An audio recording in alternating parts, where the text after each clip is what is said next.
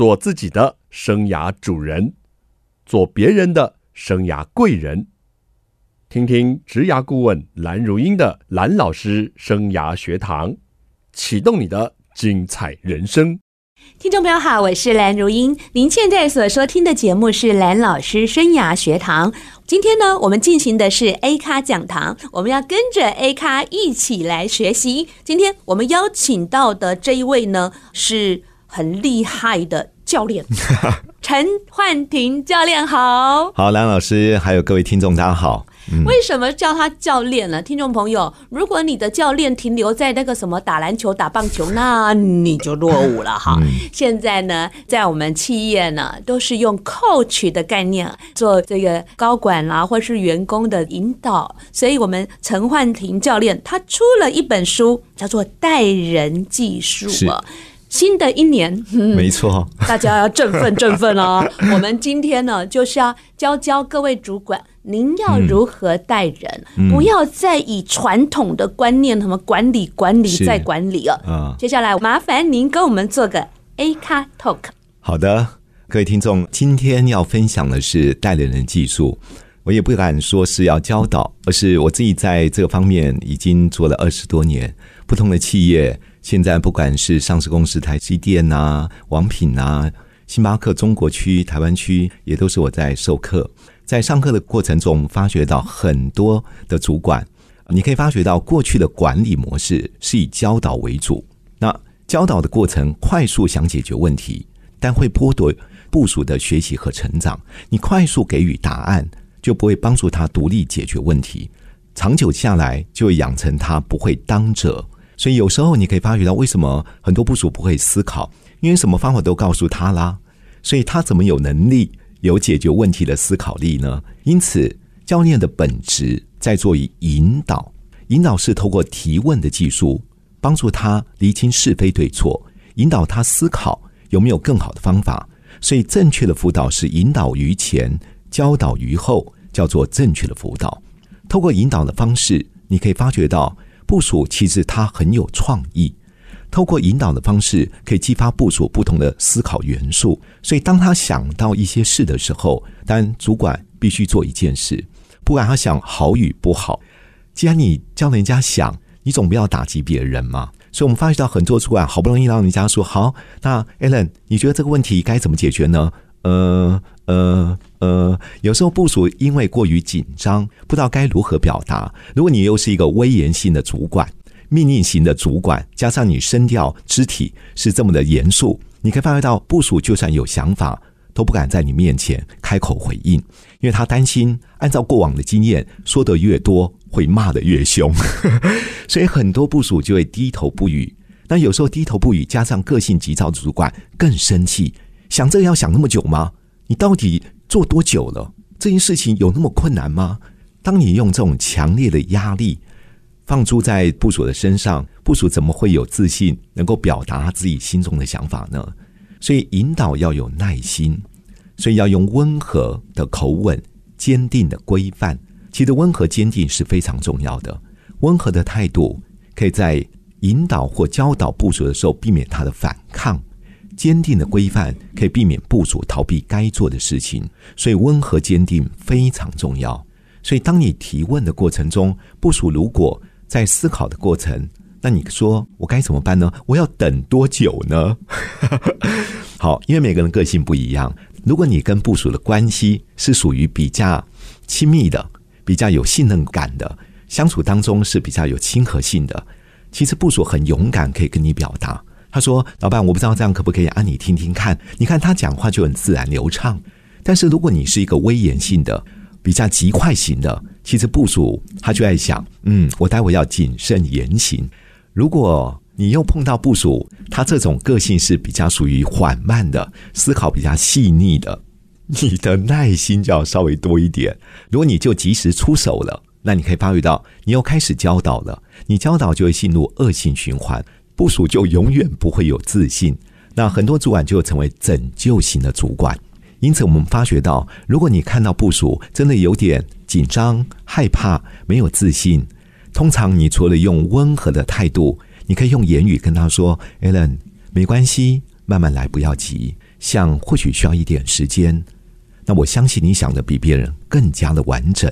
好，你看这段话，当你在说的过程中，你要轻柔缓慢的说，因为声音语调的快与慢，其实会影响整个沟通的氛围。很多主管没有恶意，但声音急重快，就造成咄咄逼人，很有压力。因此，当我们在说话的过程中，如果你声音轻柔缓慢一点，然后柔柔的坚持，通常部署会朝你要的方向去做进行。那像刚刚我们讲那一段话，有时候我们在实体课程中就让实际主管操作一次。比如说，哎，刚刚我已经讲了那一段话，你要不要试试看呢？那有些主管说啊，忘了还蛮彻底的。有些主管就讲的时候的确讲了，但他的语速是这么说，没关系，慢慢来，不要急。讲或许比较时间，但你讲的比别人更完整。你讲这么快，他当然更有压力呀。所以你要稍微停一下，让部署有机会。能够慢慢去思考，当他想出一个方法的时候，不管好与坏，你千万不要打击他，因为我发觉到有些部署好不容易想到一个答案呢，有些主管就说：“你觉得这可以吗？你做几年了？我拜托你好不好？你怎么想出这种东西呢？我真服了你耶！你搞什么啊？你不是叫人家想吗？人家好不容易想完之后，你居然刀刀给他见血，句句给他穿心，那部署怎么会有动力？”能够想解决问题的这种动机呢？所以有时候部署不管想与好与坏，都要予以肯定。那所以肯定不是说你要过度的夸张赞美，就算他想的不好，你也不用夸张说超棒的，怎么那么厉害？哇，你真是天才！你不需要那么恶心呐、但你可以跟他这么说：“Alan，很棒！你看，至少你先想出一个方法的。”所以这叫中性肯定法。我们不讲好与坏。只是针对他愿意做的行为予以肯定。那这时候，如果你觉得那个方法还不够好，其实你可以再问他：“Alan，如果有第二个更好的方法是什么呢？”你问他第二个更好的。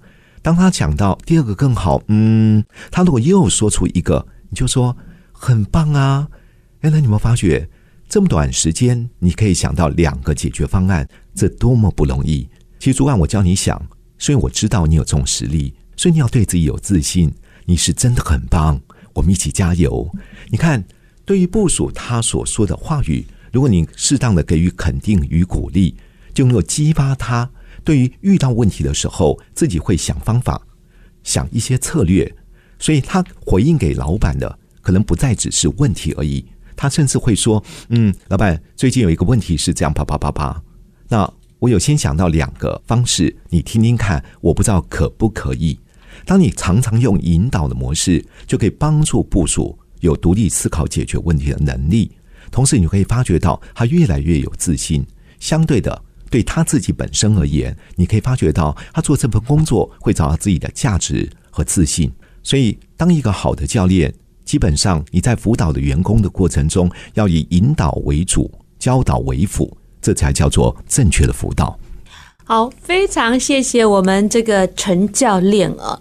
我发现你的声音真的很棒，谢谢。轻柔缓慢，男老师的声音急重然后快，哇！不会，你的声音是热情的，听得太有压力，很有渲染力。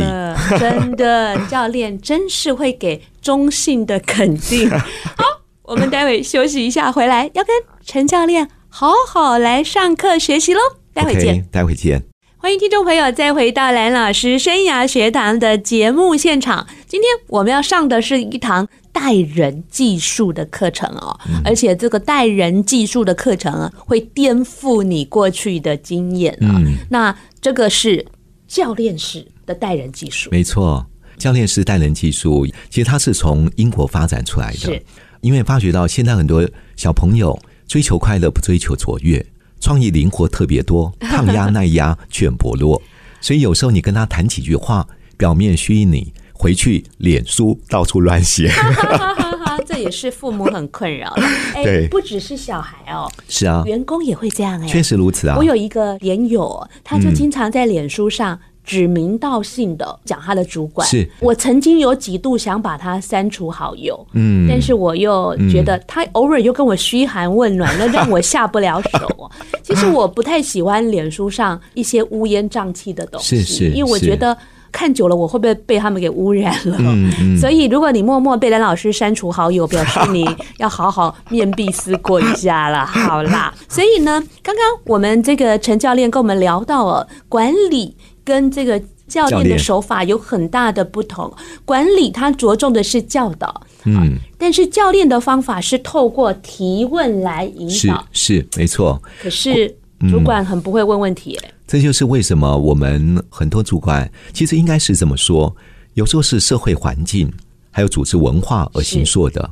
因为很多大部分的公司要求速度效率，所以他不是不愿意问，他没有时间问，而且他觉得事情就这样做，干嘛要去讲那些有的没有的呢？所以因此在做教练的过程里面要着重两件事，其实跟好领袖也是一样，一个叫关系，是一个叫绩效。OK。我换一个角度讲哈，如果这种绩效忽略关系，留不住好人才。嗯哼。但这种关系拿不出绩效，这叫保姆，不叫领导。所以，好的主管、好的领导、好的教练，在达成绩效还能维系关系。OK。那关系要好，绩效要做到，那你就发觉到确实有他的挑战，不简单。对，的确不简单。其实做主管。怎么会是个简单的事呢？是是，对，只是当了主管，必须思考，将你身为主管的职分，对，是不是应该增加你的领导力，是，还有沟通力，对，你可以发觉到很多人为什么成为主管。嗯，我这本书里面其实写的非常完整，是因为我在企业辅导二十多年，我们发觉到很多企业，很多主管因为他个人绩效做得很棒，对，然后资历够深。所以，当然，对于公司而言，服务态度也很好。嗯，所以随着时间就要升成为主管。对，但专业能力强，并不表示他有带人的能力。所以，因此我们就发觉到，如果他能够在他随着职分的提升，增加他的辅导还有领导力，那么他带部署的时候，才能在绩效和关系同步运行。没错，你可以发觉到，很多人重关系拿不出绩效，因为怕冲突。对。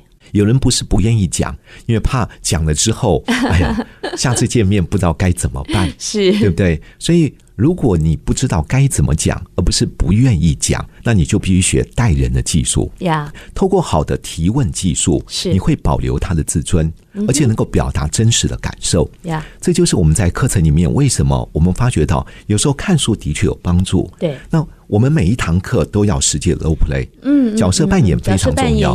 我们会把一个情境告诉他，比如说，Ellen 已经三个月绩效没有做到了，现在你找他来谈，要做绩效面谈，你会怎么开口？是，其实开场的好与坏，就决定部署会被 open 吗？其实这是很实际的。有人一坐下来看你那一张脸。有啊，刚刚陈老师说不能太威严呢。对呀、啊，可是你不觉得吗？很多主管哦，那一张脸哦，扑克脸，不但扑克脸，身上就挂一个牌子：“家有恶犬，请勿打扰。”其实你看到他，你不敢讲出真实的话语。你可以发觉到，有时候非语言的讯息要比你的文字更为有影响力。是，所以如果真的要学一套好的表达技术，从非语言的部分到声音。到表情，到你文字的运用，是每个都环环相扣。没错，没错。对啊，而且刚刚老师你提到带人的这个技术啊，您啊有在这个经理人商学院也有开课哎，是，就是包括了教练领导学，还有刚刚讲的关键的指导力。嗯，那你再跟我们谈谈什么是教练领导学啊？好。其实，今年的杂志在大概三年前吧，邀请我们来办。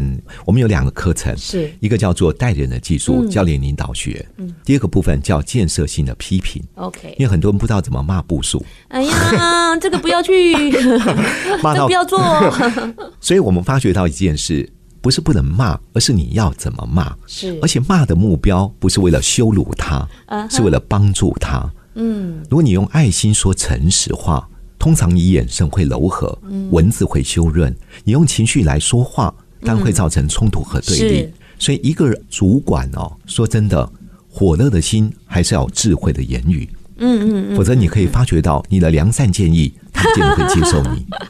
那在我们经理人杂志所举办的这个课，你可以发现，因为他人数比较多嘛，对，所以很多企业。就会邀请他自己的员工，嗯哼，就是一些初高中中介的主管来报名这个课，所以我们场场是爆满的。我们从开课到现在，每一场都有两百多个人。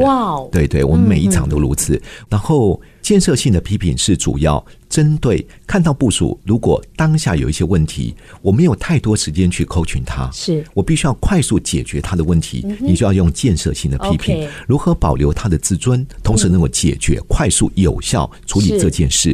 但是。教练式辅导领导学却不一样，对，你要多一点时间，因为你要了解背后到底问题的问题是什么，问题背后的问题。当你了解他问题的核心的时候，你必须透过精准的提问，是因为提问的技巧有非常多的语法。很多主管，你可以发觉到，当你问了不该问的问题，就会影响你的心情。对，你问了不该问的问题，就会做错的判断和决定。是，所以提问的技术是在课程非常重要的一环。OK，所以当我们在做提问的过程中，当然会不所谓说，可是是因为什么？爸爸他讲出他的理由，嗯，他的借口是，还有他自己认为很有道理的道理。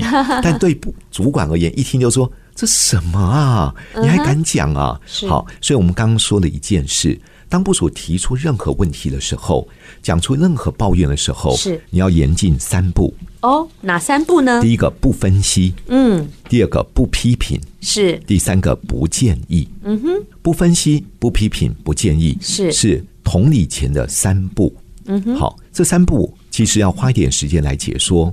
那在同理前三步前，我先讲一件事：听到任何抱怨，你可以先同理他一下。对。那有些主管说：“老师。”那要怎么同理啊？嗯，我也知道要同理啊。问题要说什么？那我示范一次给大家看。好，比如他说：“主管，我也不是不想做完这个专案啊，你不觉得吗？人力那么少，资源这么少，谁能够做完呢？而且每次都跟我们这个样子，这么短时间根本做不到嘛。”好，我们通常听完我们会怎么回应呢？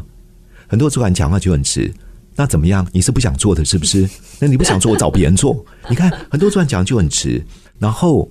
如果你同理他呢，你真的可以简单这么说：你说，Alan，这个专案确实有他的挑战，嗯，压力确实不小。对，换作是我也一样，我也知道这阵子辛苦你了。嗯哼，你简单的回应这四句话，他心会得安慰，至少知道主管了解他的苦处。我再举第二个例子，如果他抱怨人际呢？因为你先 coaching 他，是因为他经常跟同事吵架。对，好，主管。你不觉得 Kelly 这个人很可恶吗？嗯，他以为他是谁呀、啊？嗯哼，开会抽一张脸，还不尊重别人意见，跟他共事正倒霉到家了。是，其实我们通常听完，我们会怎么说呢？有些主管直话直句就是说：“说真的，你的脾气也不大好。”一刀就说进去了。但有些主管或许不会那么恶狠啊，他可能会说：“哎呦，Kelly 又不是恶意的，你干嘛要跟他计较呢？他人。”不会这样，你可能误会他，他真的私底下是不错的。他觉得你帮 Kelly 在说话呀，对。但如果你把刚刚的同理四句话说一次呢？我听完之后就说：“Alan，人际关系的相处确实有他的挑战，是压力确实不小。换做主管我一样，我也知道这阵子的确辛苦你了。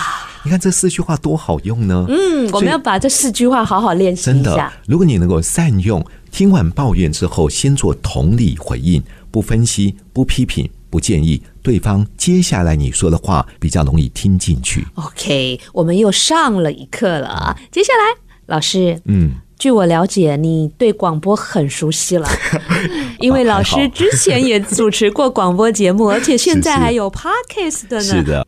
欢迎听众朋友回到蓝老师生涯学堂的节目现场。蓝老师生涯学堂的节目呢，在我们环宇广播电台播出，而且也在我们 Podcast 播出哦。所以，听众朋友，如果你喜欢哪一种收听方式，通通都可以，通通没问题的。那可以关注蓝老师的粉丝页，或者是环宇的粉丝页，我们都有节目最新的资讯，能够立刻的让听众朋友知道。我们今天 A 咖讲堂哦，来到我们节目的是起初。出国际台湾分公司的执行长陈焕庭教练在我们现场。各位听众，大家好。我们刚才聊到这个带人的技术啊，真的很重要呢。不管你是未来想成为主管，或者是你新手主管，或者是你资深主管了，这当中啊，都还有你可能没有学习到的课题啊。如何呢？在跟部署做一个同理啊，有这个三不：不分析、不批评、不建议。是的，而且呢，当部署呢有一些抱怨了，抱怨工作量，抱怨人际关系，嗯、你又该怎么回应呢？是啊，刚刚有教你四句那个套路，没错。如果你没听到，你一定要回听哦。嗯、而且觉得太好听了，记得要分享，大方的在你的脸书、IG 要跟我们分享一下。老师，接下来我们要聊聊，就是您书中有提到哦，这个情绪同步。是，现在人啊，情绪真的嗯。蛮有问题的，是啊，呃，情绪同步指的是说，人跟人在谈话的过程当中，因为个性不同，是单一事件不见得对他而言会快乐，但对你而言觉得好兴奋，对，所以这件事而言，他觉得很有压力。是，你觉得这算压力吗？你要不要听我的 loading 呢？所以每个人对事件的情绪的感受不一样，情绪同步指的是当他。在描述一件事，如果他真的是觉得很伤心、很难过、很委屈，你是否能够融入他的情感里，感同身受？是他在描述一件事的时候，你是不是能够把他内心的感觉真实的表达出来？比如说，我听完对方的抱怨，我就说：“小罗，我的确知道这不容易的。说真的，一个人在人生这么大的逆境，还要面对工作这么多的问题，我也知道这几年的确辛苦你了。”其实这种的回应是把他内心的感觉实际来表达出来，让他知道你也了解我现在的处境。这种情绪同步会带给当事人很大的安慰，还有疗愈的作用。是，所以我们发觉到，因为人跟人在谈话的时候，同步的技术有很多种。那同步的技术有包含文字的同步，对，声音的同步，是，还有肢体的同步。白话一点，同步就有点叫调频。嗯，调频就是。天空有航道，广播有频道。FM 九六点七，对对是是是，再讲一次，对不对？好，那飞错航道会撞击，调错频道会听到杂讯。对，因此一个人的情绪，当他在表现的时候，或在诉说的时候，如果你没有跟他同频，他会觉得算了，我不想跟你讲。嗯，你根本就听不懂。因为举例，他在抱怨他工作的问题，你就跟他说：“呃，对啦，是啦，的确工作量很大啦。那你不觉得更应该好好把它做完吗？”我听得更火大。我难道不知道要做完吗？你讲话怎么这样子讲呢？是呃呃，所以你现在是不是觉得因为工作量大，所以你不想做了？我哪有不想做啊？所以发现有人常常回应人家的话，不回应还好，越回应越让人家生气。对对对。所以情绪同步，其实你真要融入他真实的情境，嗯，体会他内在的感受，是，然后将他内心的世界精准的表达出来。嗯，其实好的情绪同步。就是一种正确的同理心。OK，当你能够做好正确同理，你就能够关系靠近，建立信赖感。嗯，我觉得老师讲的这些哦，不只是我们主管哦待人的技巧，嗯，用在教养小孩也非常好用。所以我们有一堂课叫教练式父母，我就发觉到很多做家长真的忽略跟孩子的互动。我举刚刚的例子。比如说，孩子说：“妈，我不是不想背英文，英文真的很难。对呀，你看我其他科目都不错啊，我怎么背就背不起来吗？我有什么办法呢？那通常我们会怎么回应孩子呢？对啦，英文是背不起来了。那我问你，为什么打手游你关关都可以过，关关都可以过？爸爸，你不要生气了。好，我知道这是一个挑战。对对，那你看到，当我们听完孩子抱怨英文的部分，我说：儿子，我当然知道，学英文确实有它的挑战、压力。”确实不小，妈妈以前也做的不好，对，换做妈妈也一样，很辛苦了，是是。那我们一起来背，好。哎，我讲真的，哎，是。我儿子小时候他那个全民英检考好多次都考不过，嗯，结果我就是跟他一起读英文，他就过了，很棒。你看，男老师所做的就是一种陪伴，是，其实陪伴会培养孩子专注，因为我没办法，我只好使出这一招了。对你，那你可以发觉到一件事啊，就是很多父母亲知道。但他不愿意做嘛？嗯，那当然的确有时候有时间的问题，对，有工作的压力，还有亲子关系的紧张感。嗯，因为有时候不是不愿意陪伴，还是说你不要管我，你在我旁边我读不下去的。因为一个父母亲如果是过度威严的，跟孩子关系是紧张的，就算陪伴孩子，不见得会带给孩子很好的效应。说得好，所以刚刚老师也说过，那个主管真的要温和的口吻，是。坚定的规范，没错，温和坚定非常重要。是，就是说温和的态度可以避免教导的时候对方的反抗，对，坚定的规范可以避免对方逃避该做的事情。是老师刚刚还有讲到，就是说我们怎么透过这个引导呢，带人的技术，让我们的同仁会思考，然后要学会当责。是是，要不然我们主管累死自己就是了。没错没错，这本书因为我们很多企业他们。有些人是先上我的课，是，但因为他们上完之后觉得说，哎，老师能不能把这些脚本，甚至让我们知道，透过一本书，你早就该出书啦！你你上这个课上几十几年了吧？我其实做训练做二十多年了，那上这个带人技术十多年，对呀、啊，十多年，十多年。但是因为我没出书，你不是因为人家学走了，是不是因为每一年都有一本新的书，我每一年都会出一本书。是，其实去年是规划这本书，所以一上市之后，它卖的非常好。那因为有些没有上过我们的课，他看完这本书之后，他却发觉到，哇，原来是要这样子做，非常好。我的老同事给我大推，就是那个。Book 啊，Book。文化的贾总编。哦，大推这本书，是是是是。他说：“蓝老师，你想出书对不对？”我说：“是啊。”他说：“这本书拿回去看看。”所以我想说，我干脆就访问你算了。因为这本书我们才不到一个月吧，就第二刷了。哇哦，对，非常快。我我觉得是因为这个时代的需要，需要，因为我发觉到很多主管不是不愿意好好的帮助他的员工，而是他真的苦无对策。对对对。而且面对新时代的小朋友，是教养的背景、时代的环境、组织的变动，然后如果你用传统的思维，没办法。哇，我觉得你会遇到极大的挑战。有时候小朋友不是不好，我就常说五六年级的其实可以学习八年级、九年级甚至七年级他的创意还有独立解决的思考力。是。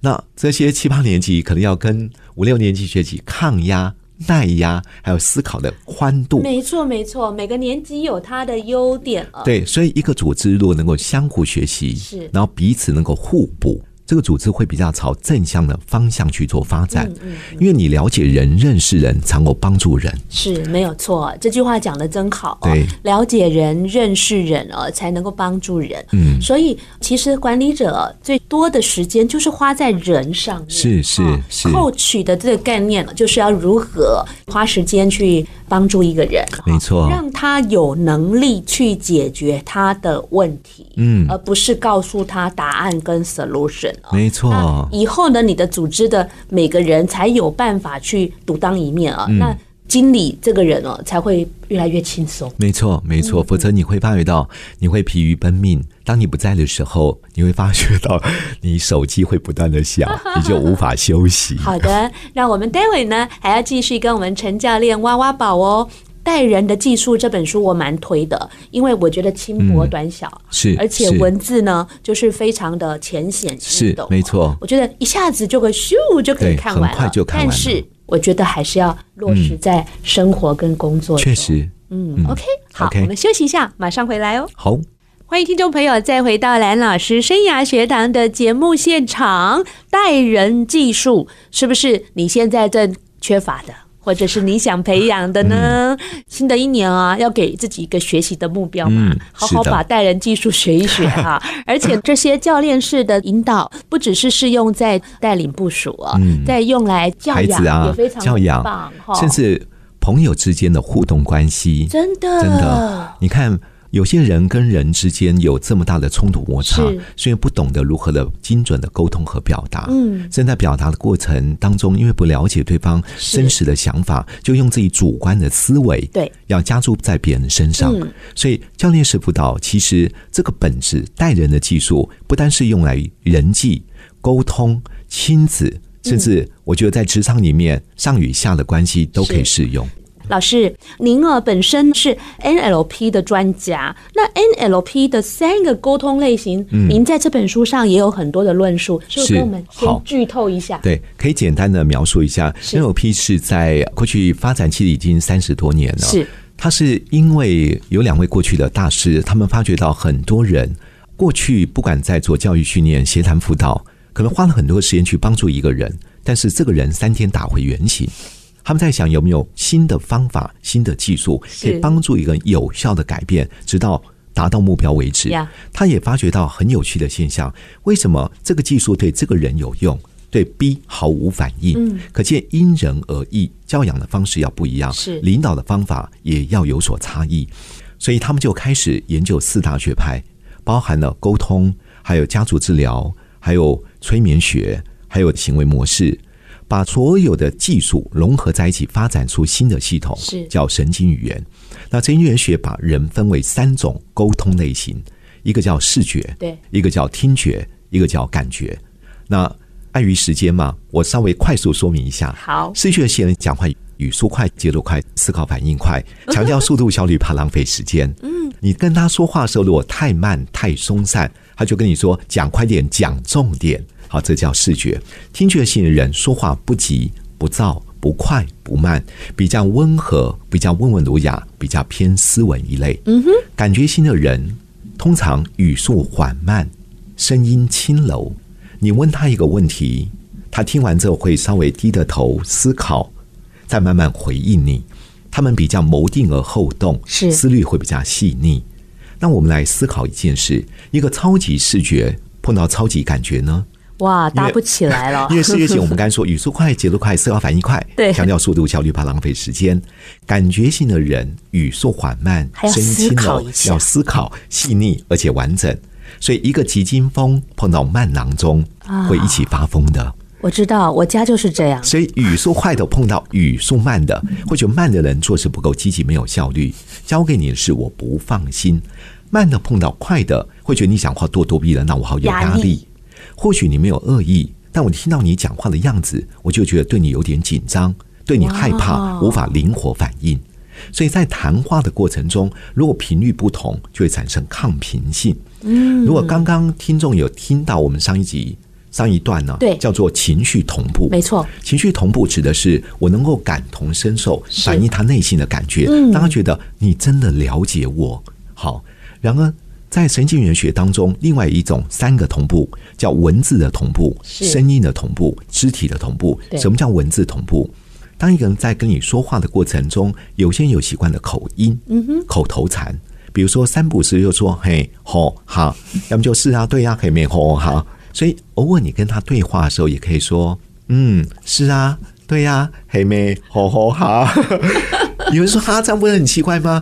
其实他会听到有一个声音，好熟悉，yeah, 好亲切，uh -huh. 好像在哪里听过一样。其实他听到谁呢？听到他自己，会产生一种相应性。Echo 是好，这就是我们发觉到一件事：一个人如果他最后一句话一个字，你重新再讲一次，在他的潜意识就有一种共鸣感。呀，结果换一个角度说，如果我们有机会自助旅行到国外，你走在。